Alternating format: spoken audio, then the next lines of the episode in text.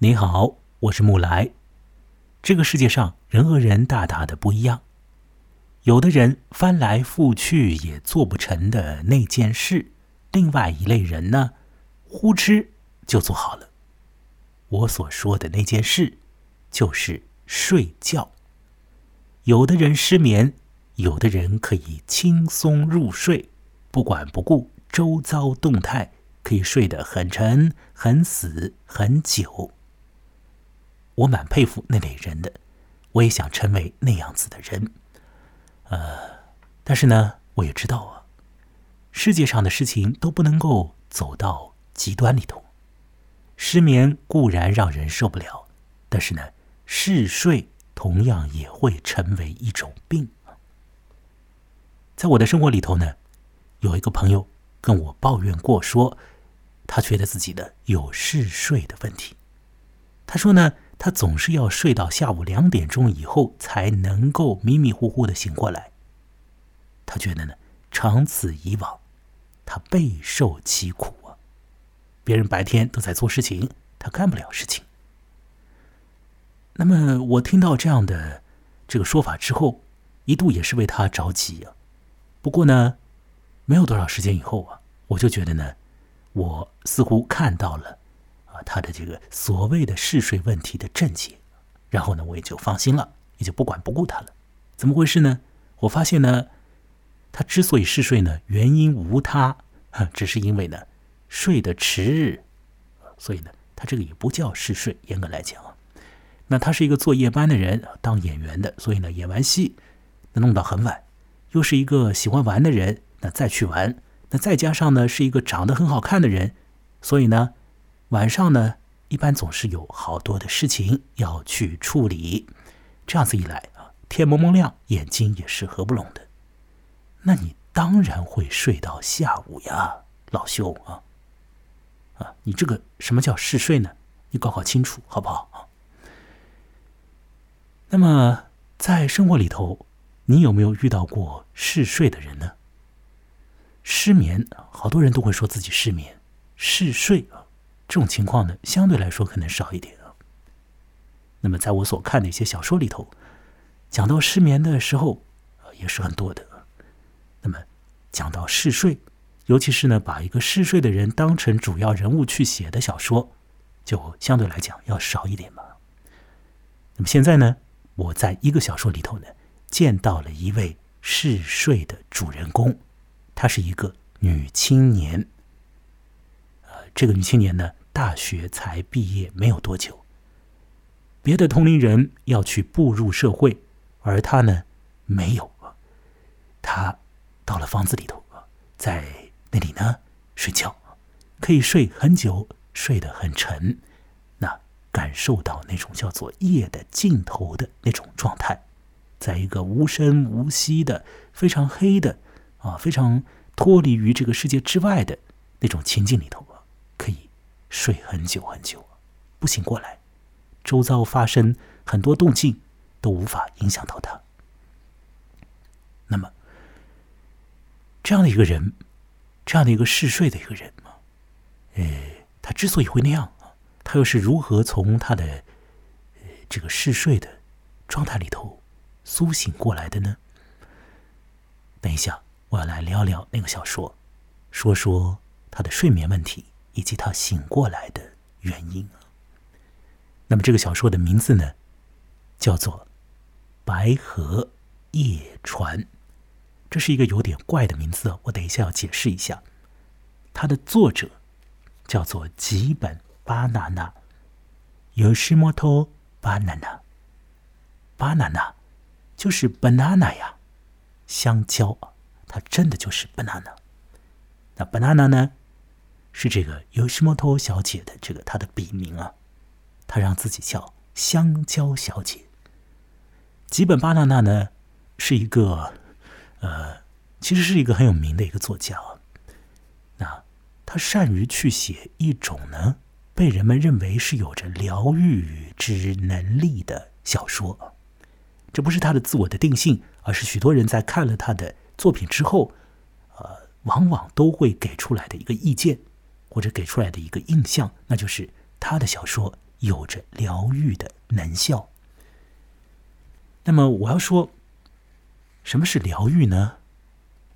这个词呢，其实是有点怪的啊。啊，你也可以想想看，什么是疗愈啊？为什么你看到一个东西，读完一个故事之后，觉得这里头有疗愈的效果？难道是你在面对一碗鸡汤吗？鸡汤不可以疗愈啊！鸡汤呢，只可以补气啊，只可以给你打鸡血，它不可以疗愈的。这疗愈啊，什么东西有疗愈的效果？怎样就疗愈了呢？你先想想看啊。那么我在这儿呢，先说一下，这等一下我要详细的说的小说的题目《白河夜船》这四个字呢，啊，把它们放在一起，出现在中文的语境里，基本上没有什么特别的寓意，里头没有典故可循。但是呢，在日文里面呢，这四个汉字一起出现，就变成了一个成语。那这白河夜船是怎么回事情呢？说是白河呢，是古时候日本的比较重要的地方镰仓的代称。有一个人呢，他跟他的朋友夸口说啊，本人已经到过白河了。他以为呢，白河就是一条河，所以呢，他夸口说自己去过那儿了，看过、见识过白河了。别人就问他，那请问白河长什么样啊？描述一下呗。于是乎呢，这个夸口的人呢就支吾其词了。他就说呢：“哎呦，我是在夜里头啊，趁着船呐这样游历白河的，所以呢，这个夜光底下，你说这个我也看不清爽啊，是吧？呃，这样航过去呢，这周遭是什么？不记得了，不记得了。这样子，这白河夜船啊，就变成了一个典故，留了下来。那么，进而呢，成了一种成语。”那么它有一个什么样的意义呢？就是讲呢，有些事情经历过以后呢，怎么样都说不清楚，怎么样都描述不出来，啊，像是没有经历过一般的。这个叫白河夜船。吉本巴纳纳所写的这白河夜船里头，有什么样子的事情，有什么样子的心事，有什么样子的经验。是讲不出来，好像没有经历过的呢。对于一个嗜睡的人而言，是不是在他的生活里面有一大块的时间，乃至于有一大块的时空，都会呼噜一下就进到一个日后寻不着、说不清的这样的一个啊迷失掉了的、失去了的那个地带里呢？白鹤夜船。里面的这个女青年经历了什么呢？《白鹤夜船》这个小说呢，里面啊，他会写到死亡。有的人呢，他们的人生还没有充分的开展，可是却已经不得不要去处理死亡的问题。要么就是有比较亲爱的人早早的离开，要么呢是。有些人会进入到半死不活的状态啊，那也是很痛苦、很麻烦的。讲白了一点，植物人的状态，呃，你的身边有一个亲人变成植物人，你怎么办嘛？那么，应对突然而出现的死亡、不明原因的死亡，以及呢，亲友成为植物人，这都是很麻烦的问题啊。在这白河夜船里头，会有这样的情况。另外，在小说《白河夜船》里头呢，有一种不伦的情感。具体来讲，是不伦的爱情。各位，有的人听见“不伦”这个词啊，就会瞪大眼睛、竖起耳朵；有的人呢，他们一听到“不伦”就跳脚了。那么，在这个节目的听者里头呢，有一部分人。一看到不伦，就要跳脚。我是怎么知道这一点的呢？因为呢，上一期节目啊，我谈到了不伦之情，我说到了恋童，并且呢，把恋童这个词眼呢，搁在了节目的标题里面。事实上，我讲的呢，是相当厉害的小说家纳博科夫所写的小说《魔法师》。那么我把那期节目呢，在微信公众号里头发出来，我的微信公众号和我本人同名，羡慕的慕，来去的来，便是他的名字，您可以添加，给予我支持我在我的木来公众号里头发出那集有关于不伦之情的节目，那么标题里头有不伦的词语，结果呢，一发。立即就有一些听者呢取关，或者讲是网友取关了，啊，当然也有一些朋友给予支持啊。呃，我在想呢，就是我们其实呢不必要啊感受到一些不伦的概念，立即就跳脚啊，这是大可不必的。为什么大可不必呢？我现在呢就要告诉你，原因呢非常简单，因为不伦呢没有什么了不得的，不伦呢它仅仅只是不累。哎，你听得懂我在说什么吗？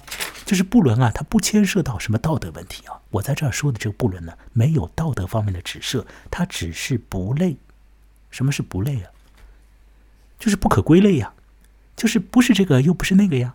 啊，您去查查中文词典呢，您会发现呢，不伦这个词啊，它的真正的意思呢，它的原本的意思呢，仅仅就是不类啊，就是不可以这样，不可以放到这里，又不可以放到那里，这个叫不伦了。那么，这是不是也就是有个性的意思啊？所以呢，我们先不要呢把不伦这个概念呢立即联想到道德的这个层面上去啊，莫做道德判断，莫急于跳脚，没什么了不得的。只不过呢，不可归类。不伦的感情，也许呢，很不可以被归类的感情，那是不伦的感情。那么在这次我要谈的这《白河夜船》里头，就有那样的不伦的感情。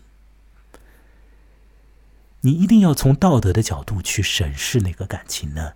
您也可以做那样的审视啊，也我也拦不得拦不了你，对吧？你要那样做，我拦不了你。但是呢，我要告诉你，小说本身呢，它实质上呃没有催逼他的读者去做道德的审判，而且呢，在这个小说的它进行的过程里面呢，实质上它一直在。降解掉这个道德方面的这个困难啊！我这样讲呢，听起来嗯有点迷糊，你肯定会感到迷糊啊。不要紧，我慢慢的会讲到小说的内容，然后呢，你大概就会了解了。我现在这儿说，这“不伦”这个词本身，实质上它的意思只是不可归类，不是这，不是那，那就是不伦，没有什么大不了的。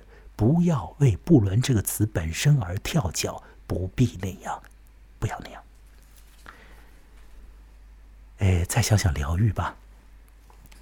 前面几分钟我谈到了疗愈这个概念。什么是疗愈啊？这个词呢，在我大学毕业几年里头的时候的，就是常常被人提到啊。呃，网上面呢讨论的也比较多。呃，现在呢这个词呢已经不走俏了。以前的时候聊到这个词，好像还是比较正面的。现在呢，再说什么疗愈疗愈的。他觉得有点烦呢，聊什么啊？好像是这个世界上就是很多东西都是无法治愈的。你再去谈疗愈啊、治愈啊，别人会觉得呢，你这个人呢，文青。呃，什么是疗愈？什么是疗愈啊？是不是说，哎，你的心里头有很困难的东西，有很麻烦的这个问题，然后呢，找到了什么理由啊？呃，想通了，就好像是按下了一个按钮那样的，啊，这个电路就通了。或者呢，一团乱麻啊，本来弄不清爽啊，咔嚓一下子剪掉了，这就叫疗愈了，是这样吗？好像没有那么简单啊。你遇到了一个特殊事件，这个事件本身里头啊，极具意义呀，啊，有非常多的这个意味啊，你可以去再三寻味啊，啊，于是呢，你寻来寻去啊，找到了意义了啊，疗愈了。是这样吗？这种情况呢，如果真的要出现的话呢，嗯，就好像是中奖一样的。我是这样想的，也挺难的。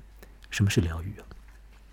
疗愈呢，大概真的没有那么简单，不是靠了一些理由，靠了一些单一的特殊事件就可以被制造出来的一个状态。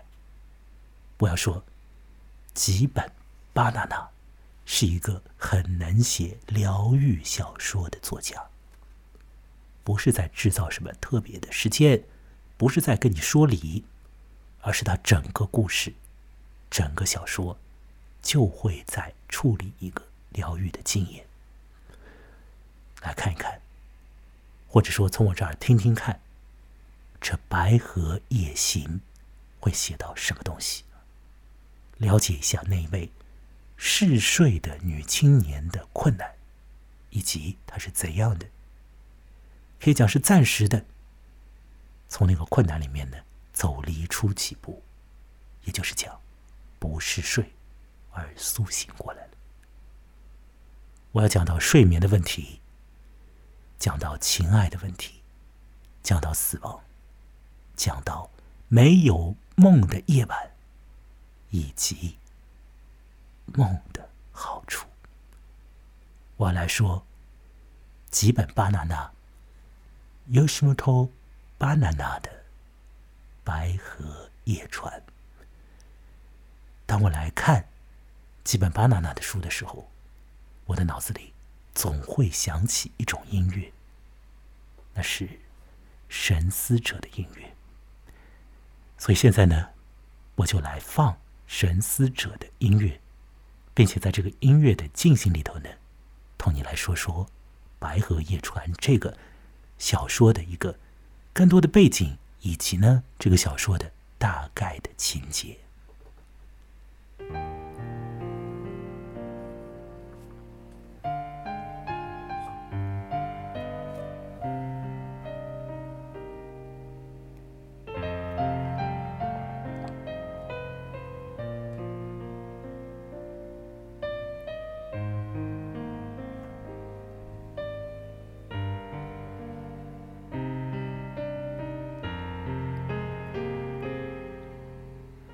白鹤夜船》呢，是在一九八九年的时候被出版的。那个时候呢，香蕉小姐年仅二十五岁。这样的一个二十五岁的人，你要指望他对于很多人生问题想个透彻吗？那你当然不要这样指望了。他是一个小说家，他在二十五岁的时候能够处理二十五岁的人。呃，要处理的小说中的问题，并非一定是现实里头的。他的作品呢，在很多时候，嗯，基本上是现实的。可是这现实当中又会有一些，呃，偏离于现实之外的元素。有的时候甚至于会出现什么通灵啊之类的概念。那在《白河夜船》里头。严格来讲，没有通灵，但是，如果你愿意的话，也可以把一种东西视之为是超乎于这日常生活之外的某种启示。那么，在基本巴纳纳的小说里头呢，常常会出现很多边缘人物，比如说，在他最早的成名之作《厨房》里面，这个小说叫《厨房》了，那里头呢。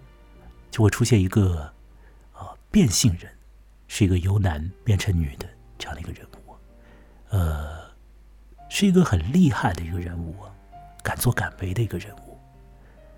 那《厨房》这本书，我是在二零，也许是零九或者一零年的时候去看的，当时呢，是一个比较懂日语，非常喜欢日本文学的一个女孩啊，我的一位大学同学。当时的时候和我非常要好的一个大学同学，他介绍我去看基本巴纳纳的书，让我看看厨房，也让我看看布伦与南美啊。布伦这个词又出来了，布伦与南美是一本短篇小说集了。那我那个时候就看了厨房啊，我就看到那个变性者。当时在零九一零年的时候，我还会想啊，变性者这种概念的这样的一个人呢，呃，你在现实里面如果找一个人去演那个角色的话，找谁呢？嗯，还会稍微想一想，但是到了今天就不用想了，就想方设法请精心去演就对了。所以想这个世界上有很多以前会觉得很不伦的事情啊，我指的意思就是不可归类，不是这又不是那的事情。但是现在呢，其实呢，你可以找到一个类，或者呢，找到一个对象来与之啊发生一个关联，发生一种呼应。那么很多以前觉得怪怪的事情，其实一点都不怪了。好，我怎么说到厨房了？让我说回来，说这个基本巴纳纳香蕉小姐，在她二十五岁的时候就出版了的这《白河夜船》。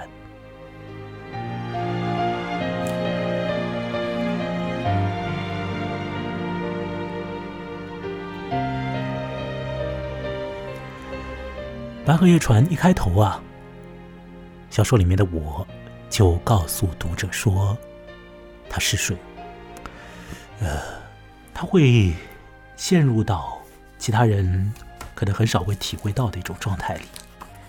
也许我可以把那几段文字呢略微的来读一读啊，不会很长，大概也就一两页的文字。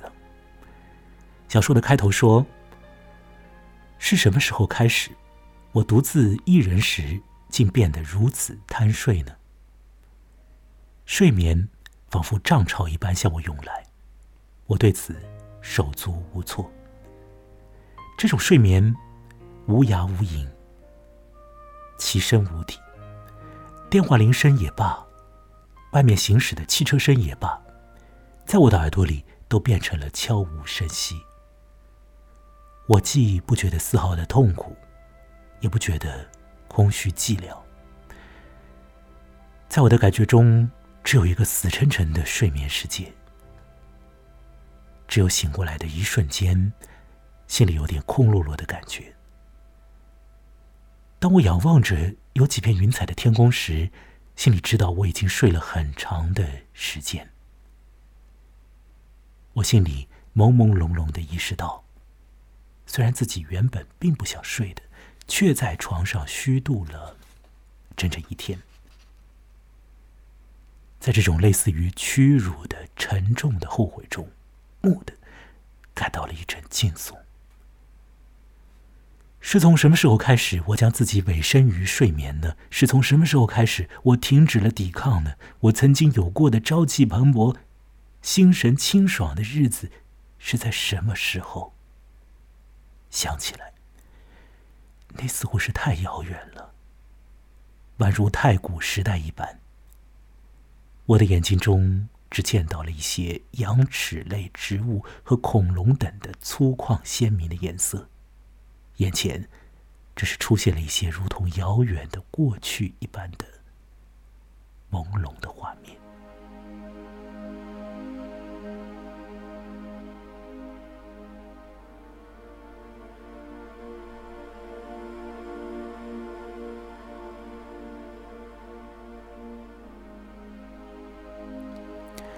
以上呢，是《白鹤夜船》的开端的几段呢。那个女青年呢，就是这样子，她嗜睡了，呃，睡得相当的死沉，基本上呢，周遭的动态都无法影响到睡眠中的她。在她的睡觉的这个阶段里头，几乎也是没有梦的。那么，只有一种情况。可以让他比较快的就感应到，并且呢醒过来。那种感应，甚至于都有一点像是超能力一般的，一种特别的心电感应一般的。怎么回事呢？有一个男人呢，他打来电话的时候，发来信息的时候啊，这个女人，女青年就会感应到。那个电话里，他就会醒过来。那么，他就会和那个男人呢再次的联系上。只有那个男人要呼唤他的时候的那个声音，会让这个完全处在昏睡之中的女人醒过来。那么，那是一个什么样子的男人？这个女人和那样的一个男人之间，他们有了不伦的情感，可以讲是爱情。但是这个女人呢，这个女青年一度也很怀疑，她会在她的心里的底层去想，你到底究竟可不可以被明知为是爱情，可以被确定为是一种别的同龄的女青年或者男青年会去经历的那种情感？那么，这个嗜睡的女子和那个男人的相识相会是怎么一回事情？实质上，我们要把这个故事呢读到比较靠后的时候，才能够了解到。我先说呢，在这个故事的主体部分，我们所可以看到的内容是什么呢？就是这个男人的老婆是一个植物人，进入到了这种呃失去知觉的状态。已经有一段时间了，而这个男人呢，年纪并不大，只比我们的女主人公呢大个五六岁而已，呃，也就是三十不到的一个人了。他已经结婚，而老婆呢出了意外，就变成了植物人。这样的一个男人，在工作场合上，和当时还在上着班的啊，上着班是打引号的。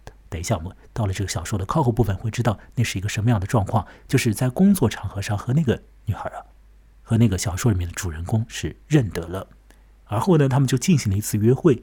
那么在这次约会的过程里面呢，事实上，这个女孩子，比较早的、比较敏感的，就已经晓得这个男人呢是有妇之夫，并且在那个约会呢进行到尾声的时候呢。或者进行到靠后的阶段的时候呢，女孩也问了啊，您的老婆是什么样子的一个女人呢？而这个男人呢，直言不讳，就说是植物人。所以，其实，在非常早的时候，这个女青年已经了解到，和他打交道的这个男人，他非但有妻子，并且。他的妻子是植物人。讲到这里呢，你会觉得这个情节啊，呃，挺狗血的。我觉得呢，你不要做这种判断太多。我们在看小说的时候呢，会看到各式各样的小说，有的时候一些小说的情节本身啊，并不见得是最最关键的。在基本巴纳纳的这个书里头啊。如果你读下去的话，你会感觉到他的文字是非常好。怎么样的一种好的文字呢？就是我相信呢，绝大部分的人都看一眼就可以理解，不像是我在上一集所讲到的那个纳博科夫那样的，他的文字呢，我相信绝大部分的人呢，一眼望过去呢，不可以理解。但是基本巴纳纳一看就理解了，是非常简单的文字，很清爽的文字，但是呢。每句都是直击要害的文字。那我前头已经念了一点了，你约略的可以感觉到一点吧，类似于那样的文字。那么就是整个小说，都是被这样的文字在推动的。我觉得是挺好的，大家都可以理解啊。那么不存在这种阅读上面的障碍，而且这种文字呢，是很真诚的，在表现一些心理的状态的，在一些细节上。真的是可以触动心弦的，我有那样的感觉。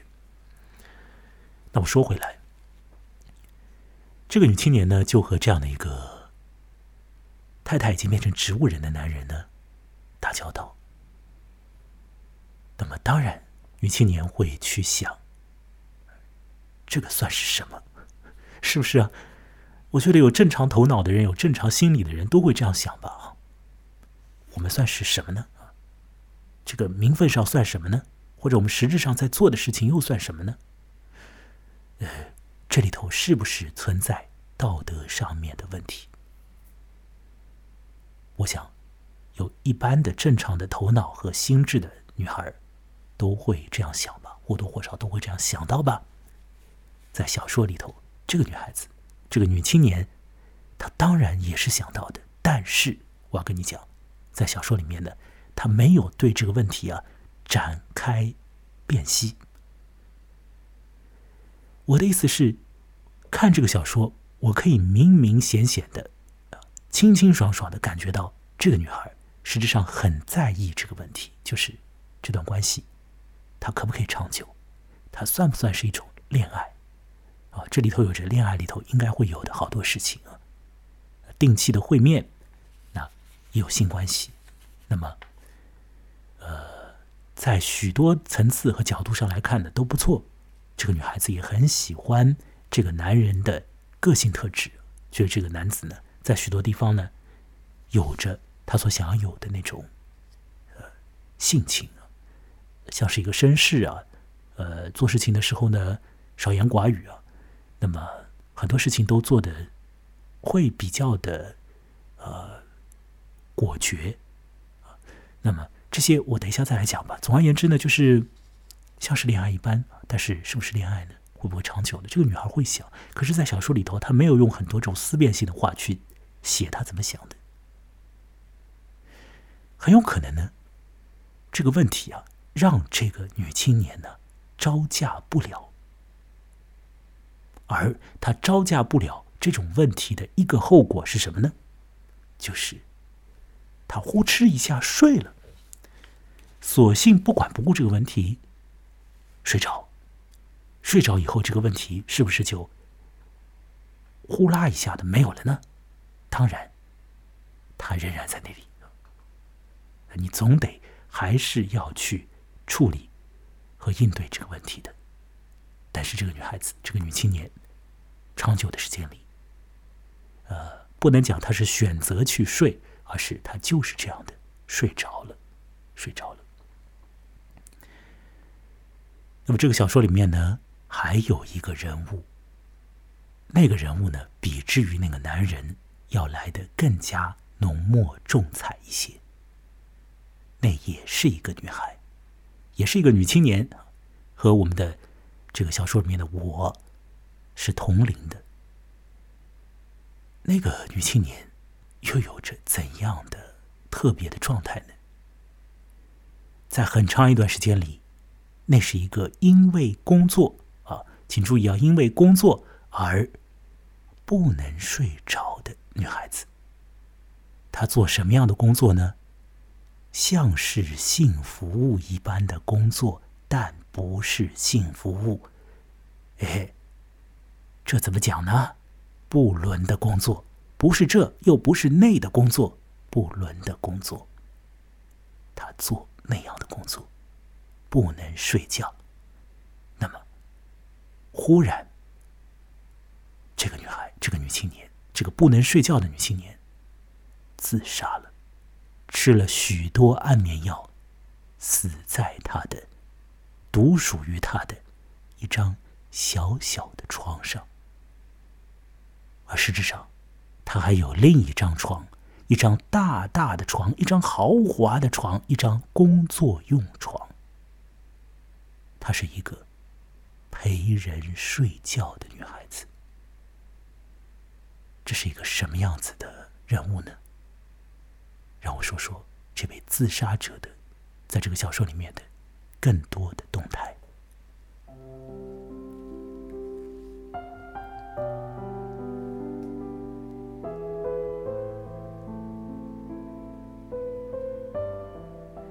那个人物呢，是主要人物的好朋友。或许他们在大学的尾声的时候就已经是好朋友了，因而他们就住在一起，成为了室友。啊。这个后来自杀掉了的女青年，她不是一个美女，但是她看上去会让我们的主人公，会让小说里面的我感到很安心、很踏实，甚至于会觉得自己就是有很多心事要朝她诉说，要抱住她，甚至于要在她的怀里面哭一场。那个女青年。实质上，是一个很有独立做派的女青年，在许多事情上，她可以一个人就做好做成。但是呢，她总是要找人一块住。呃，有一段时间她住在这家那里，有一段时间她住在男友那边，有段时间和男友分开以后，她就把自己的好多的这种随身物品啊，通通都扔掉，是一个能够断舍离的女孩。或许断舍离的太过于猛烈了一点，然后呢，就轻装来到我们的小说主人公啊他的家中，他的居室里，说是我来和你住了。那么小说里头的我也是很欢迎这位老相识的前来。用不了多久，这个进入到居室里头的呃女青年就仿佛和那个房子融为一体啊，和那边的空气是极其的相似。那么，这两个女青年，他们的交往，他们的相处的过程，是非常非常的融洽的，没有任何的问题。很多时候，他们可以在晚上啊聊很久啊，啊，做很多女孩子在闺房里面做的这种事情啊，游戏啊，或者是说一些人的闲嘴啊之类的，很快乐，很快乐啊，啊，看看电视啊之类的。吃吃东西啊，呃，或者喝喝酒啊，总是他们是相当的亲密无间的这种状态。那么，在这个状态的后半程里头，我们的小说的主要人物呢，他就认得了那个比他大五六岁的男人，所以当然，小说里头的我也会把他与那个男人的。打引号的交往的过程呢，告知她的闺蜜，而那位闺蜜呢，呃，也会帮她出主意，也会帮她去分析，呃，他的女友所正在遭受的、遭受的这样的一个局面。那么，这个很有分析力的女青年，她会告诉她的室友说：“你现在打交道的那个男人呢？”就是一个非常倚重于承诺的男子。婚姻是一种承诺啊，所以他非常倚重于那种承诺。你要让他抛开那种承诺，如何如何，不容易，也不可能。但是呢，那种承诺已经有名无实，所以怎么办呢？这个男人呢，他就会去寻找一种啊。一种补充，讲白了一点，讲糙一点，就是找一个人生里的备胎。啊，小说里面还真的是用到了备胎这个概念呢。那么，这种备胎是什么呢？对于那个男人来讲，在很多时候呢，它是一种放在一边的东西，而那种东西呢，近乎于无，近乎于空无。呃，这是那个。女青年对小说里的主人公所做的一些的分析，那么小说里头的我也非常相信他的最亲密的女伴所讲的话。后来有一天呢，这位女伴就说她要搬掉了，因为她找到了一个工作，而那个工作呢，给她提供了相当不错的一个工作的这个呃工作居所吧啊。这是一个什么样子的工作呢？各位，听起来呢，会让你觉得呢，很不伦啊，很不伦，就是陪人睡觉，基本上是由黑社会呃组织起来的一种工作。怎么陪人睡觉呢？睡在一张相当高档的床上，那么这客人呢就睡着，而作为陪睡者，那个女青年呢。她就要彻夜不眠，她不能睡的。那事实上，如果她真要睡着了，也不会有什么问题，黑社会也不会就扣她的工资，也不会啊。但是呢，这个工作呢，会希望她不要睡。为什么希望他不要睡呢？因为呢，很多时候呢，这个客户啊，来睡觉的那一位呢，他们因为心理压力很重啊，所以有的时候睡到一半也会醒过来。那么睡醒的。夜里醒过来的这个时候呢，边上这个人呢也要服务他一下。那么在做那个工作里头有没有性呢？没有，或者讲呢，没有我们一般所认为的啊那种性的性没有。当然你说两个人睡在一张床上啊，呃，又是不认识的，又是花了钱的，这个里头难道就没有一点点的性的意味吗？呃，或许有的，但是呢，总而言之，没有这个性的实质的这种直接的行为是没有的，只是在那边睡觉。那这位女青年就做了这样的工作，她有了一张非常好的床，也有了一张属于她的小小的单人床。那么，跑过来要和他一块睡觉的这个客户啊，相当多。这些人呢，有男有女，有年纪比较大的，也有很年轻的。啊，无论如何，看上去他们的精神都很疲劳。有的时候呢，这个女青年陪睡的时候呢，也睡着了。那时候醒过来的她就会觉得，方才的那段睡眠呢很成问题，因为呢，他好像会在睡梦的过程里头啊，会在睡着的这个阶段里头啊，会去吸入一些边上那个人身上的那种阴暗的东西，会把我们现在啊常常会讲的那种所谓的负能量啊，就是吸到自己的身上来。好，他做这样的工作，这种工作呢，当然你可以讲是地下工作了。那么我们的小说的主人公，有的时候也会去拜访她的这位闺蜜的住所，事实上也就是她的工作场合了啊，会去拜访一下。往往呢，也是在小说的主人公自己啊，有一些心理上的。呃，很困难的这个问题的时候，就会很想啊，要去见见她的闺蜜，那么就跑到闺蜜那里啊。有的时候呢，他们两个人呢就在房间里面呢喝一点酒啊。当然，啊，这个陪睡者呢，他说他自己呢是呃酒精过敏啊之类的，呃，他会喝一点别的饮料。那么小说里面的主要人物这个我啊，最主要的人物那个我呢，就会喝一点酒。那么这个小说里面的我，他的妈妈就是一个开酒馆啊之类的这种风月场所的一个女人，而他的爸爸呢，是一个比较无所谓的一个爸爸，甚至于这个爸爸呢都会跑到他呃老婆所工作的所经营的那个场合里面呢，呃去玩乐玩乐。所以你想想看，这个家庭啊大概是这样啊。那么小说里面呢也是。只是用一段呢，大概勾勒了一下那个家庭。好，那么讲到这里，小说里头的这个两个女性，我已经大概有了介绍。那有一天，噩耗传来，那位陪睡的女孩子，她吞下了大量的安眠药，死在了她的小小的床上。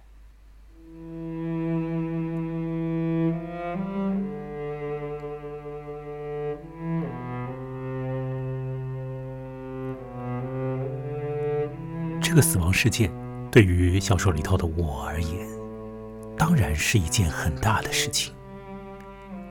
如此之亲密的一个朋友，这样的一位好闺蜜，不明究竟的死掉了。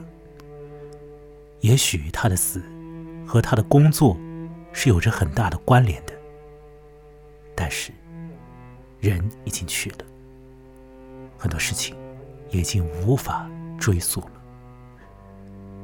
小说里头的我也不知道如何去追溯，甚至于这个我就是一个平时会活得有一点点糊涂和混沌的一个女孩子。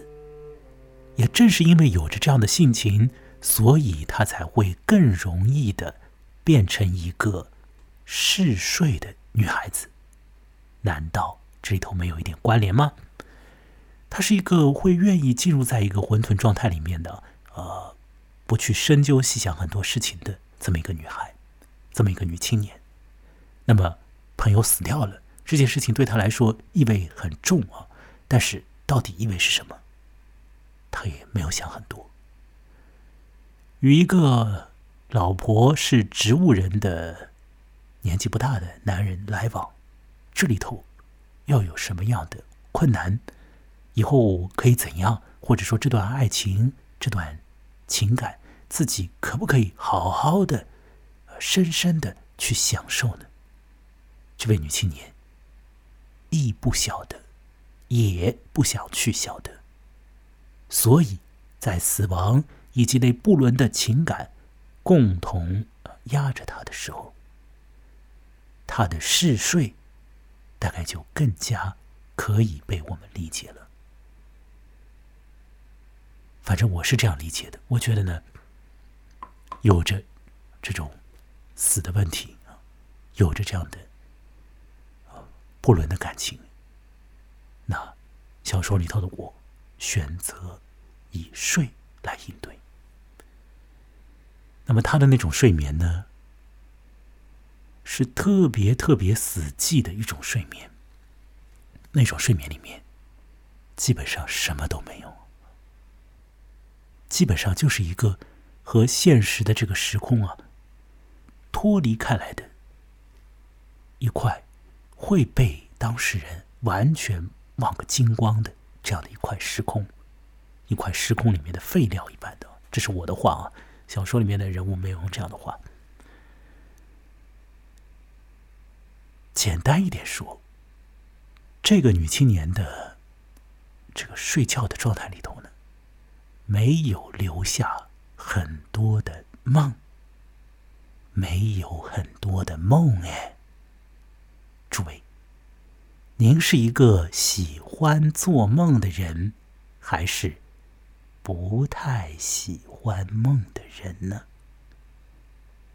那位《白河夜船》里头的嗜睡的女青年，她没有很多梦。你有梦吗？我要跟你说，梦太重要了，太重要了。如果你没有很多梦的话，事实上你的心里一定会出问题，因为梦会帮助我们解决我们在理智尚在的时候所根本无法去解决的各种问题。梦。有着很大的功能。我甚至于看到过一个说法：，抑郁症的这种重度患者做不了梦了。做梦是可以帮助我们处理很多情绪上的困难的，甚至于可以透过让我们平静的经历一些惊险的事情。来化解那种惊险本身，还是做一点梦为好。当然，也有一些人呢，他们是呃会做很多梦，只不过呢，就是记不起来了。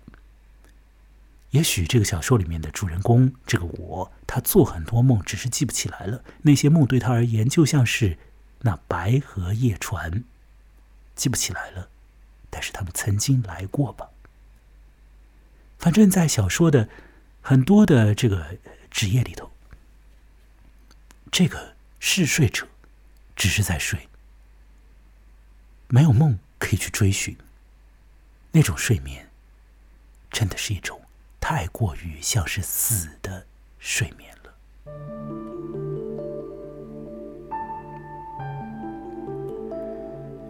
各位啊，让我再次强调一下，梦对于正常的人而言。太过太过重要了。对于小说里头的那个我，对于《白河夜船》里头的那个我，也是很重要很重要的。但是，这个嗜睡的人，他就是想不起来自己做过什么梦，或者说他就是没有做什么梦。但在小说的靠后部分，他至少做了两种梦，其中一种意味是极其之深的，而另一种，或许。会让很多读者忘掉，他做了怎样的梦？我等一下会说。我现在先要来讲，啊，我自己对梦的态度。我觉得梦很有用，很有用。我甚至于现在，在我录音的这个时候，二零二零年的秋末，都会把我做的梦，如果还记得的话，就记在本子上。呃，因为我知道很快就会忘掉，所以。白天醒过来就想想做了什么梦，记下来，然后我还会去思考一下这个梦本身啊，给自己做一点梦的分析啊，自己给自己做。呃，也像是一个游戏，也会有一点的实质的这个意义。或许你也可以这样尝试一下，蛮好玩的，蛮有意义的。呃，试试看呢。那么我说回小说，小说的主人公嗜睡者一直在睡，一直在睡，他的生活里头有着问题，他也没有去上班，呃，或者说他工作过一小段的时间，然后就不工作了，然后呢，他就在他的居室里头一直睡觉。他会有一点钱，他家里会给他一点钱。与他交往的那个男人，也会每月每月的给他打一笔钱，所以可以讲，他不工作也可以。但是不工作的话呢，就没有很多事可干，所以他就睡。睡眠是彻彻底底的睡眠。总算，这里头会出现至少两种梦吧。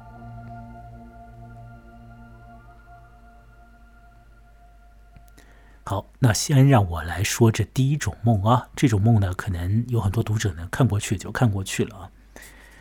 说是呢，啊，在和这个男人的一次交往的这个结束之后，这个主要人物呢，他突然的有了一种梦，梦到了他已故的那位闺蜜，梦到那位闺蜜呢，在那里呢，呃。蛮认真的在做一件事，她在插花，那个闺蜜在插花啊，并且呢在和那个主要人物在讲话，和那个我在讲话，然后我呢也和她对话，他们就一起插花，那把这个花插的不错，就是这样，这样的一段梦。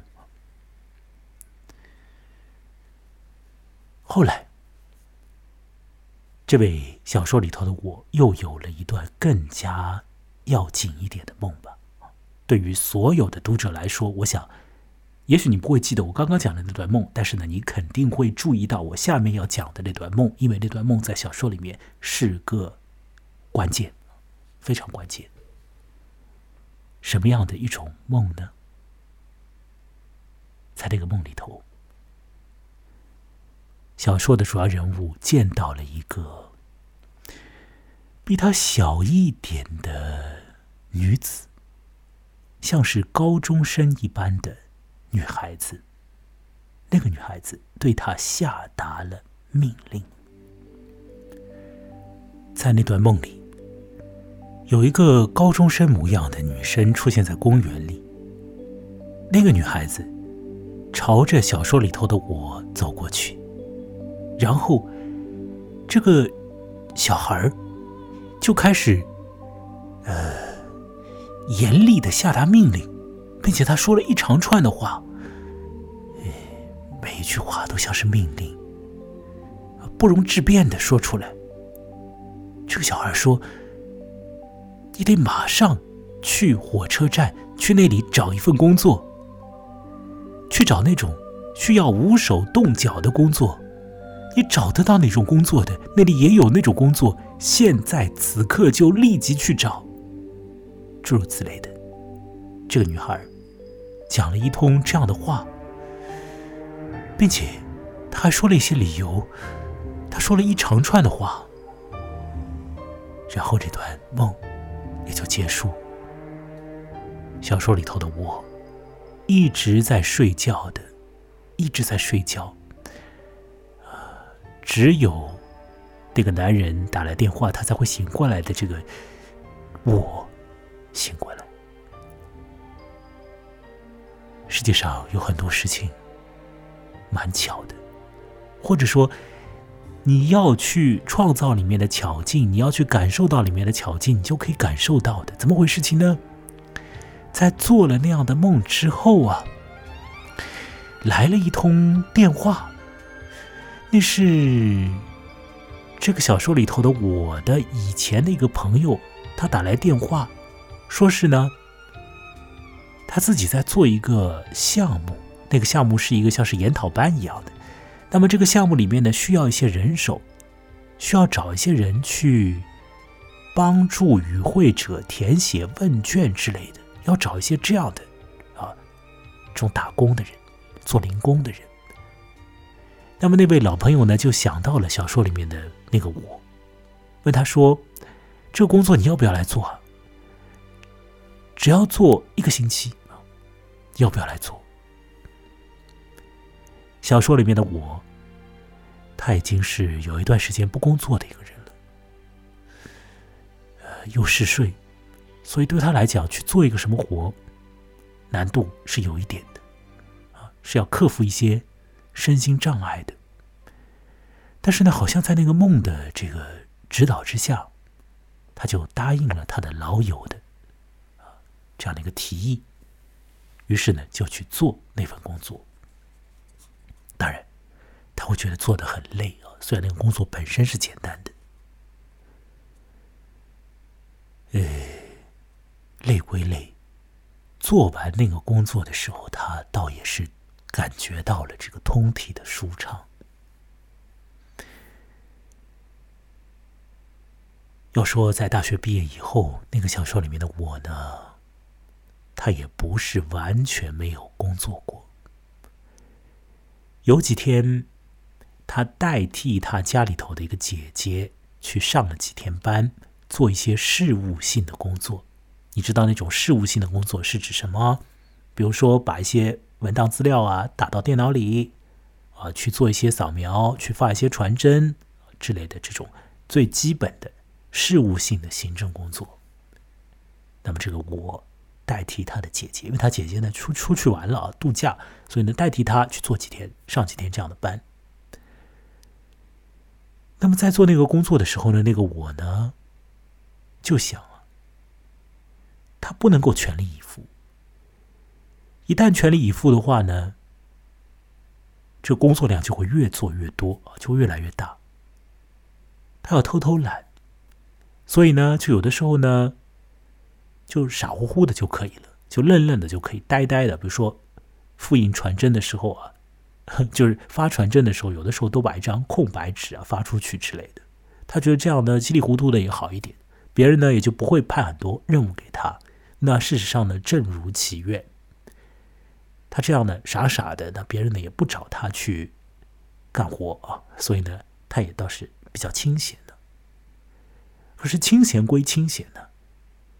上班的时候呢，也就没有这个意义感了，是吧？呃，有一天呢，他意外的要到那个办公室里去一下啊。那时候办公室里头都已经没什么人了，他跑进去啊。他觉得，呃，前面他在上什么班嘛，上的有点莫名其妙。他就呢突然来劲了，他就想在那一刻他好好的上一下班啊，鼓足全身心的力量去上班。那就在那个空无一人的办公室里啊，啊，他百分之一百的用功啊，开始呢去做那些文书工作啊，把很多资料啊打到什么电脑里啊之类的。当时有电脑吗？啊，或者是一种电子的处理机之类的，反正呢就是做这种输入工作。那么做的非常麻利啊，做完之后他感到哇，好舒服啊！原来呢，我也是可以那么快的做完这些事情的，他觉得很舒服。那么在做那些事情的时候呢，有一个男人看到他，那个男人呢，正就是后来老婆变成植物人的那个男人呃，其实，在看到他的时候，他老婆已经是植物人了，这样说更准确。就是这个男人看到他了，这个男人也是在那个公司里头的另外一个部门的呃一个呃小组长看到他，然后他们才开始约会，是因为这个原因他们才约会的。因为有了前面所说的那段梦境，这个女青年从嗜睡的状态里面走出一步，跑到一个研讨班上去做分发问卷的工作。虽然做的很累，但是做完之后她觉得通体舒畅。那么，她与那个有妇之夫的初次的结识，也是在勉力工作的时候才认得。而做完那个分发问卷的工作之后呢，这个女青年又同那个男人呢去进行了一次旅行。实质上是一次比较近距离的旅行。他们去了河边，去了一条河边呢，看风景。那时候，这个小说也来到了它的结尾的地方。长期以来，在小说主人公我的心中啊，和那个男青年的交往的一切的经验呢，都固结在最初的时刻。最初，他们是在冬天认得的，所以无论这个四季如何转变，女青年的心中想到的总是在那个冬季里头的那个男人。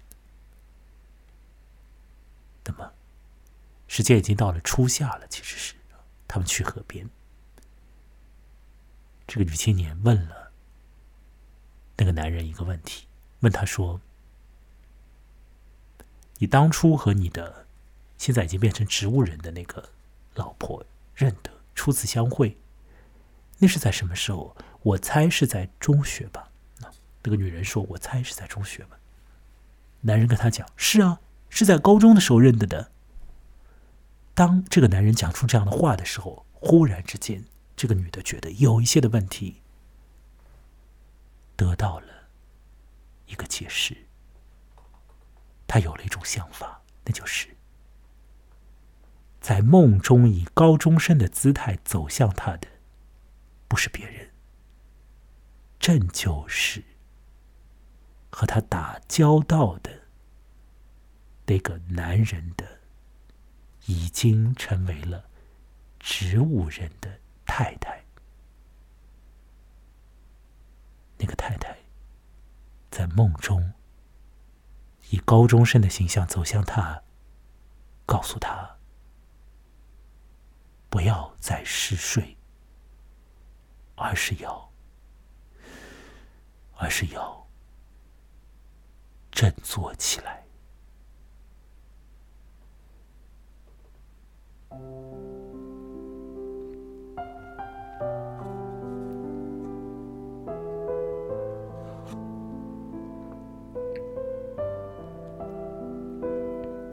各位，讲到这里，不知道你还能不能够跟上我的叙述啊？实质上，要好好的讲这个故事，讲这个小说，也是有一点的困难。虽然这个小说本身特别的简单，啊，我是觉得那个梦非常有意味。那个梦里头的那位以高中生形象出现的女子。当然，只是我们小说主人公的心里头的一种形象。但是，当那个形象和现实里面的一些东西发生勾连的时候，我们可以做出很多解释性、解释的这个说法。比如说，可以把这个形象解释为是那位主要人物的小时候的自我。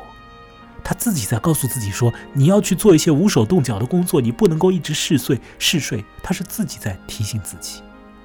你也可以把那个形象理解成是那个已经死去了的闺蜜，那位闺蜜告诉她：“你要去行动。”当然，也可以像是小说里头的那个我的理解那般的，做出一个更加可以让心灵得到一定的解放的。一种说法，那就是那个已经变成了植物人的、很不幸变成了植物人的那位妻子，她来到了梦里，告诉这个女青年说：“你应该振作，你应该去做点事情，你不要一直这样嗜睡。或许我也原谅你。”或者说，不要说原谅，而是说我也接纳你，我也愿意让你变得有活力。你应当有活力。小说在那个地方走向了一个有一点点明朗的时刻，至少在一个短暂的时间里，我们的那位主人公。那位嗜睡的女青年忽然之间觉得她清醒了一些并不想要再去睡。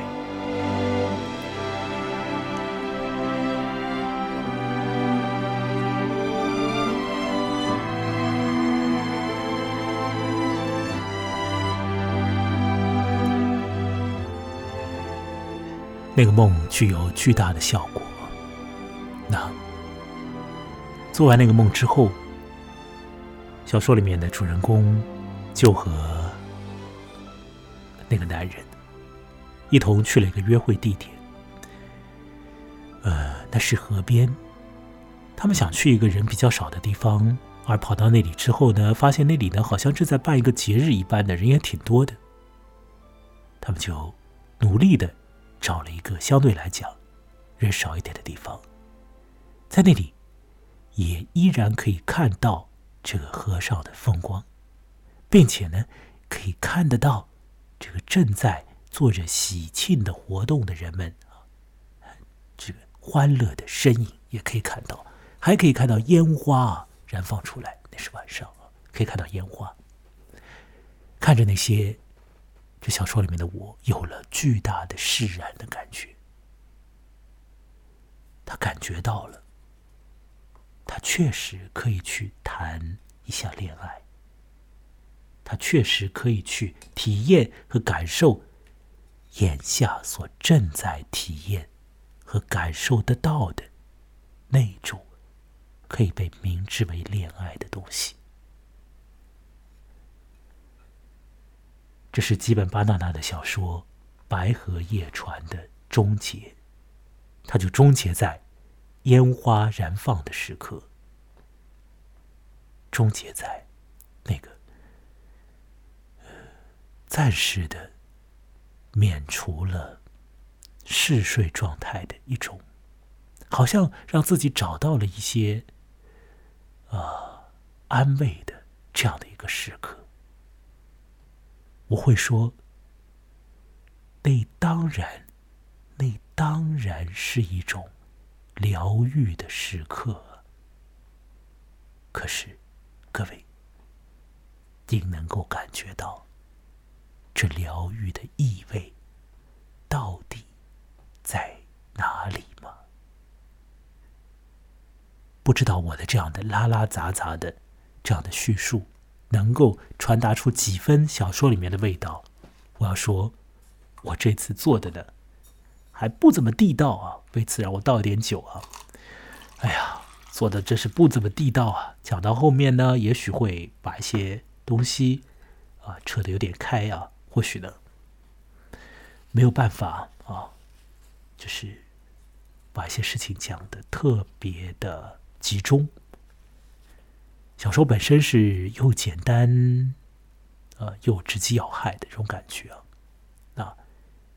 有一些支线，但这种支线呢，又很快就会收回来，这种感觉，反正觉得那个小说进行的是很单纯的一种状态啊。我不知道我的这个讲述是如何，这个小说里面就一直在讲到恋爱这件事情，有很多地方提到恋爱的感觉，我都想要去读几段文字，但我想想，哎呀，还是算了，还是算了。什么原因呢？因为我自己有点怕恋爱，啊，这事情哎也不好谈的啊。事实上，我我自己没恋爱啊，啊，所以看到恋爱的文字，自己有点伤脑筋啊，伤心啊，或者讲是。总之，这小说里面的我，最后好像有了一种解放哦，看着那些烟花。他的这个不伦的感情好像有了一个位置，并且死的阴影似乎暂时被驱散，而他那种嗜睡的这个感觉也暂时的消失。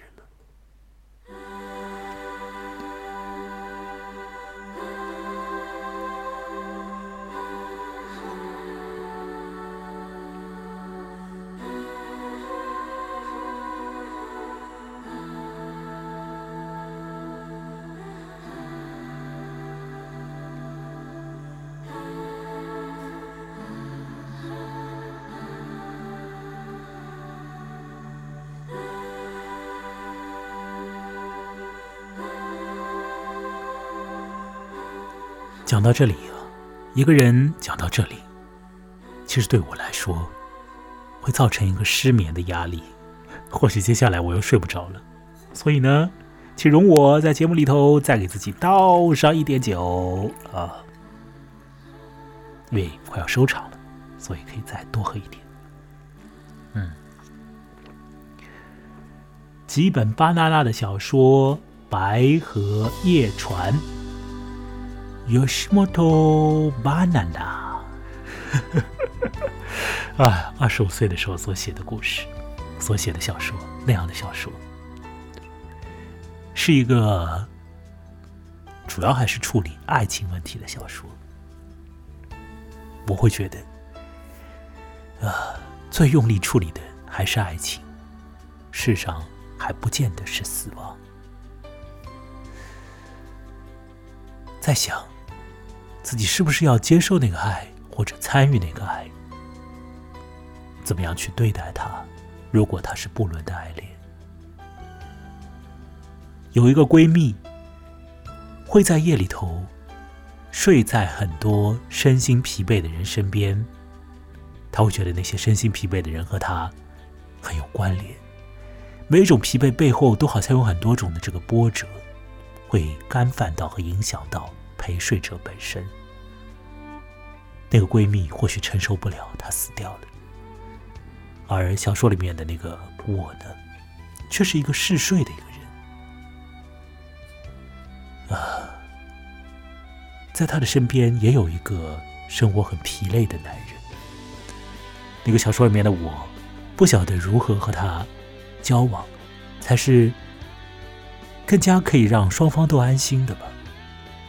一度选择了昏睡，而在一个梦的提醒之下，他也醒转了过来。他也去做了一份临时工，也感到了身心的舒畅。大学才刚刚毕业，后面还有很多很多的生活，啊，所以他选择了在河边去享受那段情感，去好好的享受它。没有人做错了什么。那位变成了植物人的太太，或许也会接受和体谅这个现实里面的事情，难道不是吗？并没有人做错了什么，尽管这是一个不伦的情感，尽管这是一个不可以放在这里又不可以放在那里的情感，但没有人做错了什么。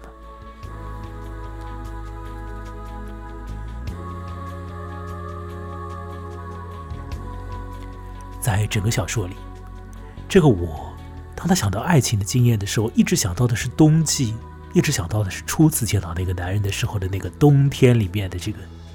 身心的感觉，而小说的最后实质上是在夏天。只有在那最后，在烟花燃放的河边，我告诉你，真的，真的有了夏天的感觉。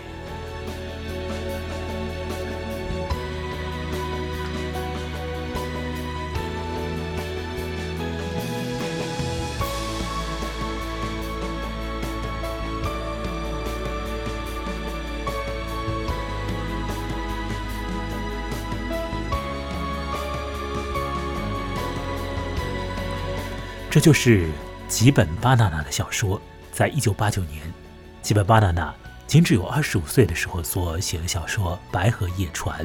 我以我的方式勾勒这个小说的大概情况，并且呢，讲给你听。在讲述的后期，也给自己倒上了一点酒，希望我的讲述不至于太过于啊有点跳啊。或许呢，呃，呃，也许你在有的地方会。走神一下，但是还是希望大概的这个意思能够让你感觉得到，这个小说里面的一些我所体验到的大概的情况，能够透过我本人的啊这个个人化的讲述啊，能够传达给你。当然，这样说完之后呢，也许啊，站在道德高地的人仍然会说啊，这个不道德啊，这个不对啊，小说里面的我出问题了，等等等等的。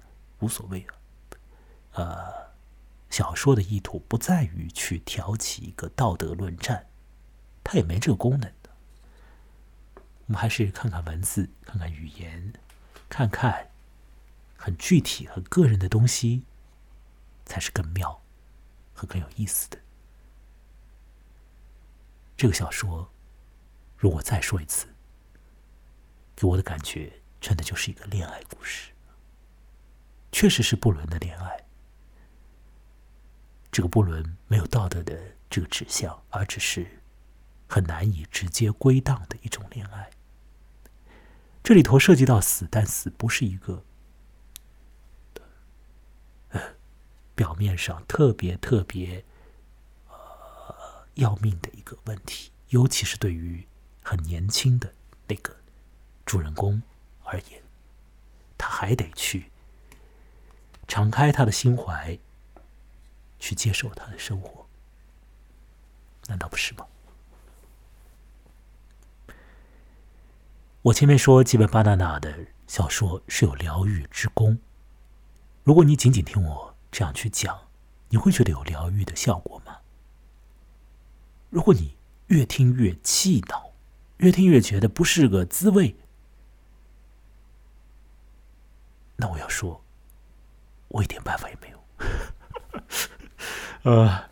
我在看他的书的时候呢，我跟呃跟你跟你讲一下我的自己的那个很真实的感觉啊，就是呢，我会觉得我现在看他的这个早期的小说啊，我觉得疗愈的这个功能呢有但很低，有但很低啊。